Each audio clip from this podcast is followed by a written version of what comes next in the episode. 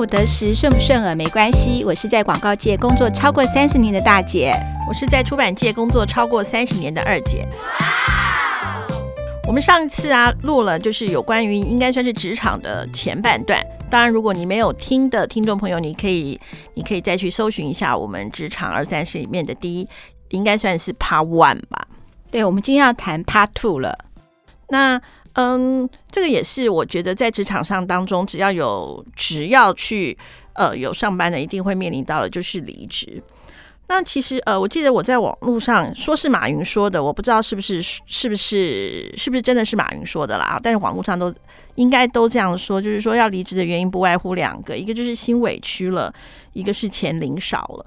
对啊，像我们上次，嗯、也是前几期有访问到一个洋葱，他就想说，呃，他工作的第一份工作可能做了没多久就要准备离职了，所以其中一个部分就是他觉得这个工作跟他当初所想的也不一样，一直很乳做 routine 的工作，让他觉得整个没有斗志，然后自然而然也觉得有心里有很多的委屈，跟其他同学相比嘛，对不对？嗯、嗯。当然，我觉得这两个确实也是很多人在职场上里头要离职的一个蛮重要的原因。但是我想要给这个时候呢，呃，我有三十年的职场经历，超过三十年职场经验，而我现在又是一个算是小小的老板嘛，啊，那我想要给大家一个建议，就是你既然都要离开了，对不对？既然离开最大，你既然都要离开了，如果这个工作，没有让你到觉得非常不喜欢，或者是觉得你已经没有发展空间，或是什么的话，我会建议就是给老板一个机会，也给自己一个机会，因为你反正都要走走，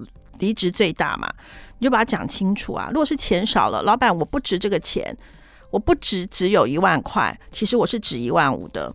你把你可以讲出来，或者是你的期望值是一万五，你为什么值一万五？你可以跟老板说，如果他不答应你，你这个时候走，我觉得没有什么。或者是你觉得我应该升主管职啊，我应该拥有更大的权。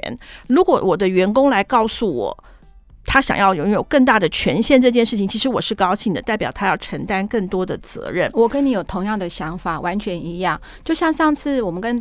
洋葱聊到的时候，我就跟他讲说：“你为什么要轻易放弃这个工作？”他就告诉我说：“可能主管有些安排，然后呢，让他觉得说不不如他的预期。”那第一个反应是说，一般年轻人啊，都会第一个反应就是说：“我要放弃这个工作了，或是说没关系，我能力很强，我可以再找另外一个工作。”可是我跟二姐、二姐都有同样的感觉，就是说，其实你去谈谈看，去说说看，也许可以得到你更好的结果。那这样子的话。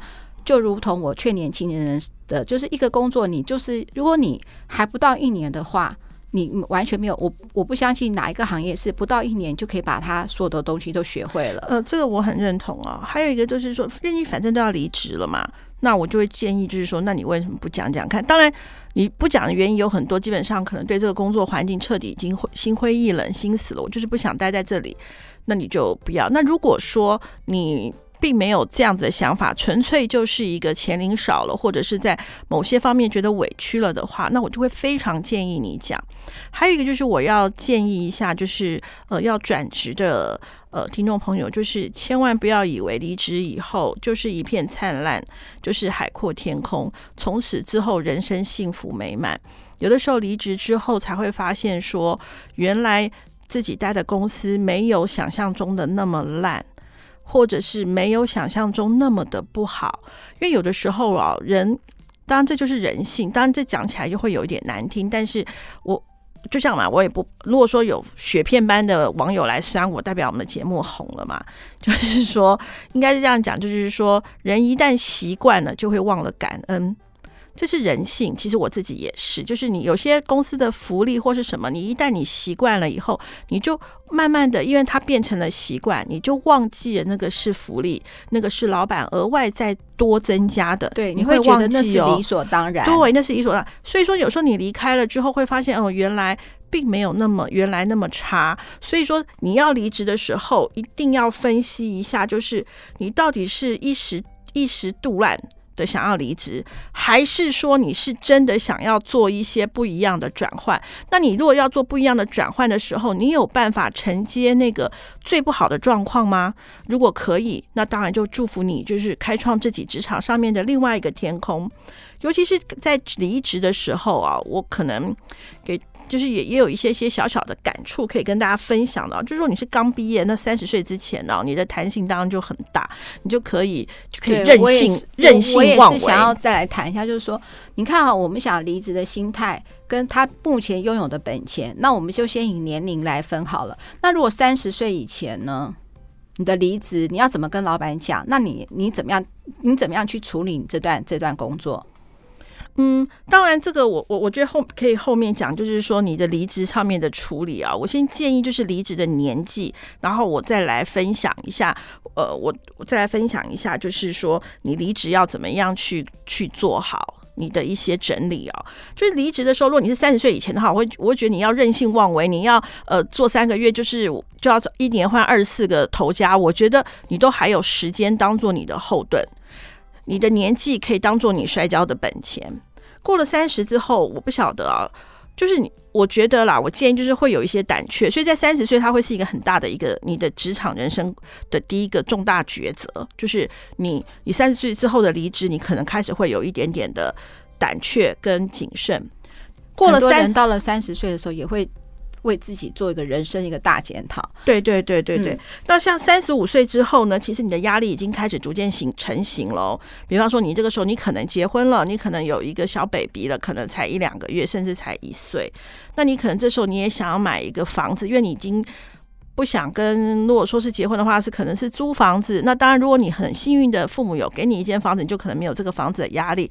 那如果没有的话，你这时候呃是租房子，你会有房租的压力，会有很多滴滴答答的压力。所以你在三十五岁以后的转职，其实是是你的你的压力已经开始在你的肩膀上了。所以说离职，请千万不要是认为不要是冲动。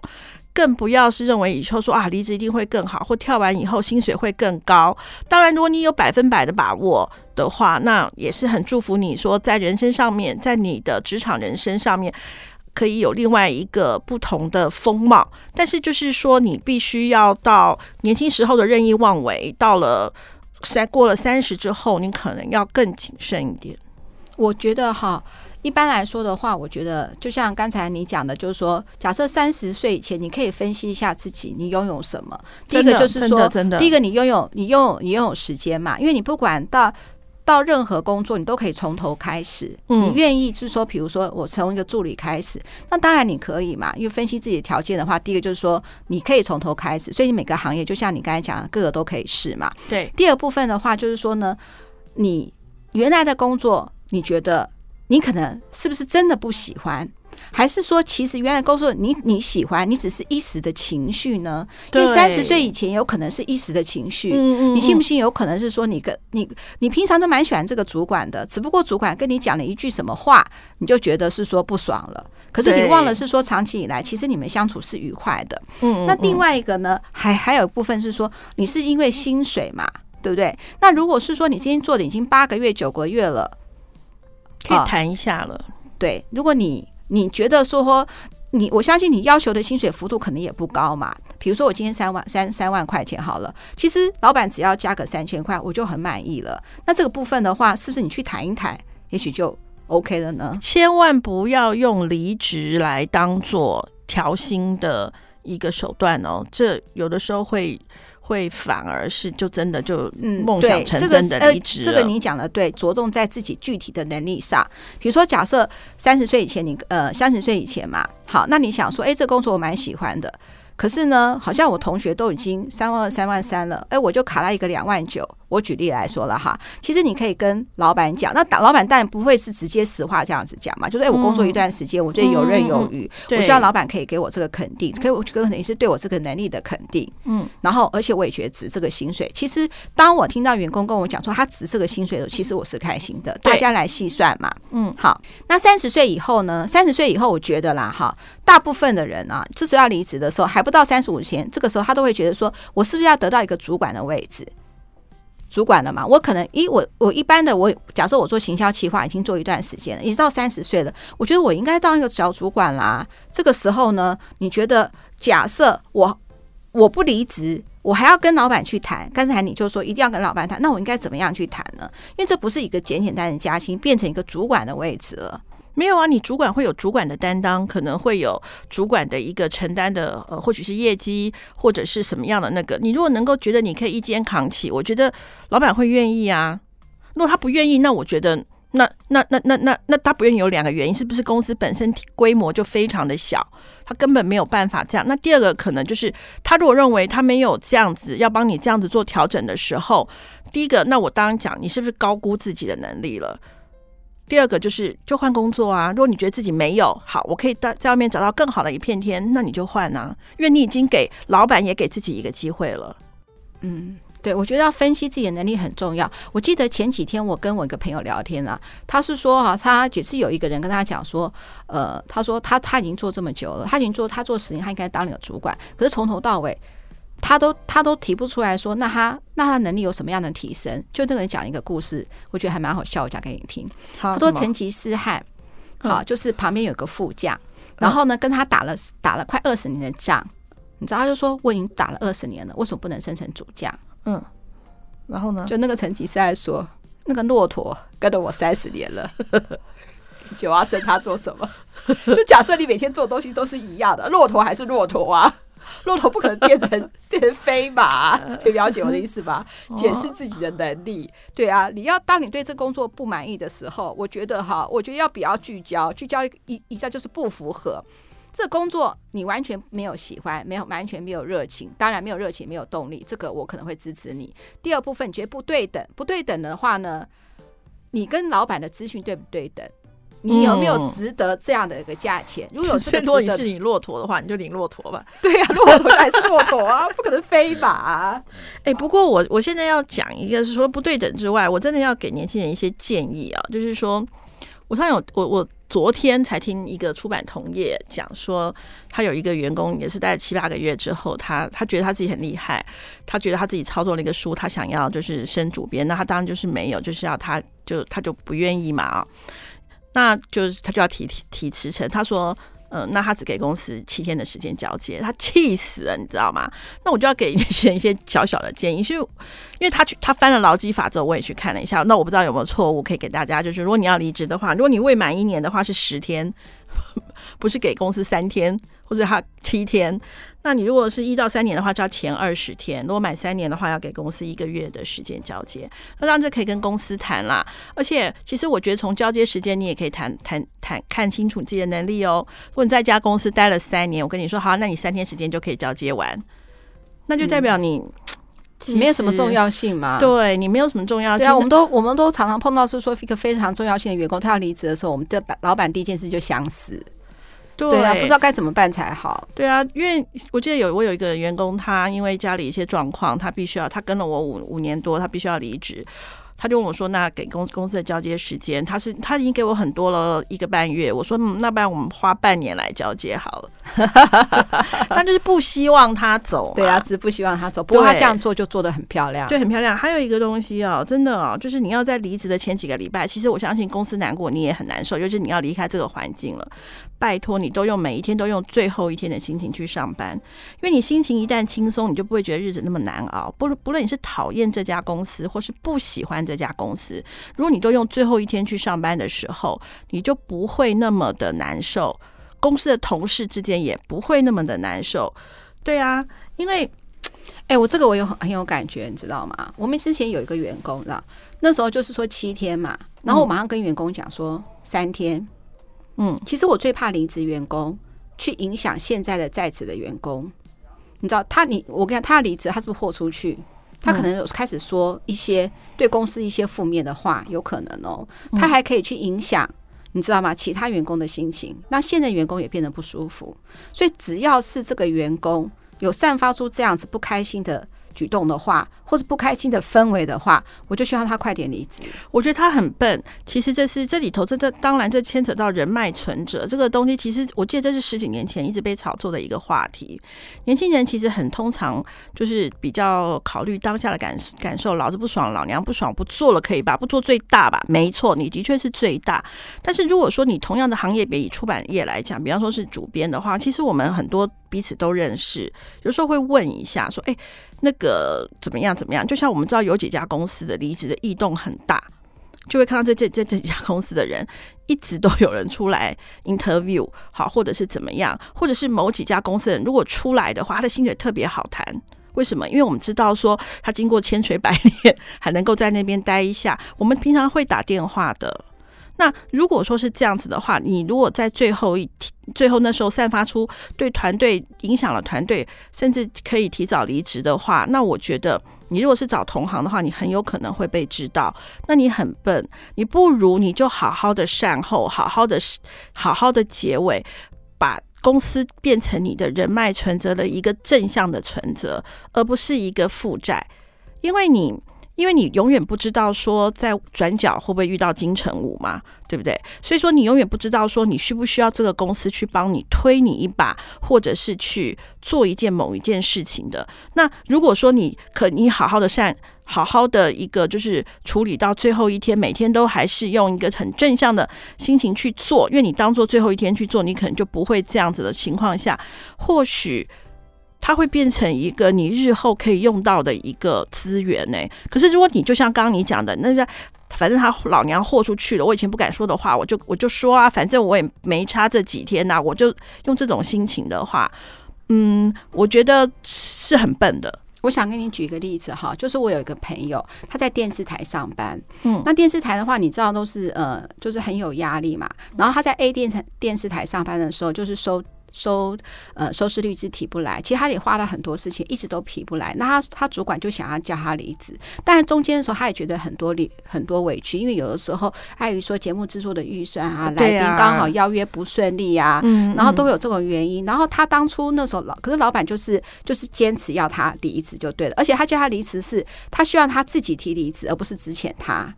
嗯，你知道他做一件非常漂亮的事情。你知道吗？他听完了以后，主管的时候，他其实万般的委屈，万般的无奈，因为他觉得这些东西并不是他个人造成的结果。可是他可以从老板非常强硬的语气之中，他知道说这个老板，你知道吗？就是希望他当场就是要提离职。结果他就说：“老板，我一定会照你的自动提离职。”然后他说：“谢谢老板，这多这么这么多年来的，哎，好像没有到多年了，可能是比如一年多的照顾。谢谢老板这一年多的照顾。”然后他，然后呢？然后他说，呃呃，他觉得至少他的工作没有达到老板预期，他觉得非常不好意思。然后之后呢？然后他，然后老板就，哎，老板因为这样子，老板也没有压力了，就他们就小聊了一下天。就之后就说，哦，是啊，其实怎么怎么，就小聊了一下天这样。然后他出去之后，然后他还是笑笑跟同事坐在位置上，然后他就假装去上厕所，他在厕所里狂哭，暴哭。嗯，我觉得他非常的成熟，哎，对他。他也没有很大，在三十出头，他狂哭暴哭，然后呢，他就离职了嘛。离职了以后，他就去找工作，就找到 A 电视台，到 B 电视台，他就到 A、B 电视台去应征的时候，你知道那个呃，就那个那个，因为电视台就是圈子很小嘛，对，就没想到他他面试他那个主管，就是决定要用他了，他打电话给。他说：“哦，好，那我知道。那你之前的主管我也认识，我会打电话给他。”他说：“他离开的时候就吓得要死，他想说完蛋，我这工作大概没上了。”就他上了，他上班的时候，那个 B 电视台告诉我说，那个 A 电视台主管对他赞誉有加，而且他觉得他绝对可以胜任这个工作，可以把它做得很好。对啊，真实的故事。对啊，所以说，所以说，我觉得就是说，嗯，就是你在离职的时候，就是说，我觉得在工作上。那个什么相处上面，就像二姐讲的，有的时候就像人与人之间的相处，你也说没有缘分、没有机遇，或是怎么样，对，也不是说你今天就一定的不好。那可是主管或老板都有他的压力，不管是说这个主管很烂，他其实为了要才力往上爬或什么的，凡事都必出的有因嘛。嗯，那这个因已经形成了，那你想不想有更好，未来有更好的一个结果？这个时候你就要种下善因。我常常说哈，像我的同事都知道哈，当我对这个人哈，就是诶客客气气的，很冷淡的时候，就是也不要让对方觉得好像不要感觉到对方我对他有什么想法。其实我内内内心默默的打分数，就像你讲，可是我以后不会再跟他合作了，他也不知道，而且我也不会告诉他说我对他真正的印象好或不好，因为到我们这个年纪都是有些心机的。对 对呀，我们就看过台。太多前人的例子了嘛？你干嘛要跟他讲说你对他心情到底怎么样？人工作相处不就是个不合作就好了吗？对不对？不要伤害他，也不要伤害我，彼此的心情就平行线就好了嘛。对啊，因为你说了，他也不见得会改，他觉得我还还会觉得我们很机车啊，嗯、那就何必要讲？那就维持一个表面的平和，也是一种选择。所以离职离职的时候，最重要的就是你要留下一个好的结果。这个好的结果，你不要觉得是对，对为了这个公那个什么公司好。我从来没有看到一个离职的员工可以搞倒这家前公司的。那如果这个离职的员工可以搞倒前公司吧，这前公司已经有问题，他必倒，所以不用不用讲，不用你来搞，对。不用你来搞，所以他你就一定要留留下一个很好的一个善果。那我我有遇到一个就是呃，就是离职员工之后跟我讲的一些事情啊，那我也跟大家做一个分享。就是你离职之后，我刚刚说过嘛，可能会有两三个礼拜，这个时候你可能会狂丢履历。那狂丢履历有的时候呢，你就发现说没什么回应，因为当时他可能是一时冲动或是一时不爽，那这时候就有点麻烦，骑虎难下。但是呢，我我觉得我还是要鼓励一下，就是说有的时候不是你不好。或者是或许是你太好，所以你你可能目前还没有找到工作，没有找到自己喜欢的。然后呢，你的太好是不是你的单一技能太好？如果你只有某一项的技能很好，其实你是不好用的。我必须要很老实的讲，就像我记得我我本我我本来要出一本书叫做《无毒生活》，后来我的那个作者他就跟我说，《无毒生活》不可能，因为。全部世界现在的太多的化合物了，都是毒。那我说那要怎么样不会死？他说你每一个就平均受毒，你就不会因为只单一一个而死亡。同样的，如果你只会一项技能，那这项技能必须要非常非常非常的厉害，不然的话，请你一定要学两三项技能。比方说，像我们编辑来讲，英文能力是最基本的，可是你可能有第二国语，然后你又会剪片。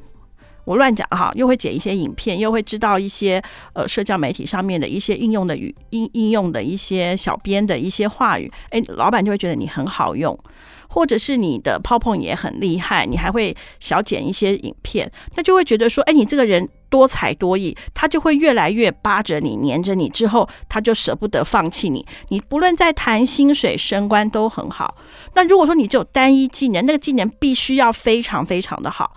那我觉得，目前以台湾大部分都是中小企业来讲，其实你反而单一技能就算很好用，都到后来变得没那么好用。这是呃，我给一些比较年年轻听众的一些小小的建议。我觉得讲得很好。大家都想做斜杠斜杠，其实斜杠我觉得并不像只限于说一人去好多个份工作同时在斜杠，或应该是说你好多份的技能。对对对对，就觉得说，哎，你什么也懂一点，你也会，然后你也很有弹性，那就会觉得说，哎，非常的非常的棒。然后不是呃，就像我呃那个之前三十而已的分享嘛。的分享就是说，不是看着你站得有多高，而是看着你可以蹲得有多低。我可以把它影射出来，就是你的弹性有多大。你的弹性越大的时候，你在职场上，你在未来的人生，我觉得都会比较好，而不是就是我就是怎么样，对啊，不然怎么样？其实生气、闹脾气、不开心，直接的反应，这反而是最容易的，吞下去才是本事。没有错，我也是跟你有同样的感觉，对。哎，你今天对我讲的话都很都很认同哎，没办法啊，因为我们两个有一个共同的特点，就是说太优秀，不是太优秀，是我们都在这个职场上三十几年了，我们都看过很多的人事物。就像你讲的，三十岁以前，三十到三十五，三十五三十五岁以后，真的是在工作上一个最重要、最关键的三个大阶段呢。真的，那中间的话，你可能。那个什么，你可能有很多次都会想要离职的念头，怎么可能会有一份工作你很爱他，从来都没有一个离职的念头呢？但是你怎么样度过这个离职的念头？你能不能把这个离职的念头转成一个动力，或是离职的念头又变成是说你另外一个阶段的高高峰？就看你怎么处理。但是不管你怎么处理，我觉得记得你的人际关系，你的老板是最重要的。对啊，呃，我我。在快结尾的时候，给大家一个小分享啊，这是我跟认识一个出版集团的老板，他如果说他有员工比较是主要干部想要离职的时候，他都会问说：“你是想要自己开出版社吗？或者是你自己想要干嘛？”那如果他说：“诶，他想要也也确实是想要开出版社，自己觉得自己有一份天，他马上就跟他讲：那我开一个支线给你，投钱给你。”你不要离职，变成是这个出版社可以自己开一条支线。那当时以我们出版社为例啦，就是说，如果你今天你换了工作，跟公司其实有一点相关又没有太相关的时候，你或许可以跟老板讲，一起来做这个东西啊，你就变成里面的一个 leader 或者是一个怎么样。当然，同样的，你你自己准备好了没有？你的能力准备好了没有？你的抗压性准备好了没有？我觉得每一个阶段的改变呢，都要记得一件事情，就是它不是情绪，它是必要的转变，那才叫做转变。否则的话呢，就像那个你刚才讲一开始讲的，你觉得离职之后就是一片海一片的海阔天空了吗？就是你的人生的第一个高峰吗？有没有可能要决定要迎接迎接一个低峰，一个低潮？对啊，嗯，好，二五得十。希望我们两个五十几岁的欧巴桑，每一次都可以给你一个新的观点。那也希望是说对你的人生更有帮助。我们一个小小的建议，希望得到你大大的鼓励，给我五颗星的评价哦。谢谢，谢谢，拜拜，拜拜。